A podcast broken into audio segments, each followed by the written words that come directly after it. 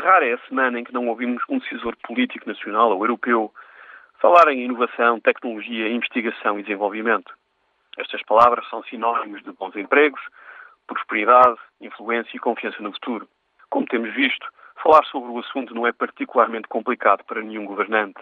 O que é mais complicado é o salto entre o discurso e a realidade no terreno. Não é nada fácil ajudar a criar as condições que geram a inovação tecnológica e os empregos bem pagos. Por isso mesmo, vale a pena prestar atenção a Israel. Na maioria da Europa, Israel não é propriamente sinónimo de inovação e tecnologia. Olhamos sempre para esse pequeno país, com 7 milhões de pessoas, através do intratável problema territorial e político com os palestinianos. Na Europa, Israel tende a ser um país emocional, um país pouco popular. A narrativa e a emoção escondem coisas a que devíamos prestar mais atenção. Israel é um dos países do mundo mais bem-sucedidos na integração e desenvolvimento das inovações tecnológicas em campos completamente diferentes. O país atrai mais capital de risco do que a Alemanha e a França juntas. O número de startups tecnológicas é elevadíssimo. E apenas os Estados Unidos têm mais empresas cotadas no Nasdaq em Nova York.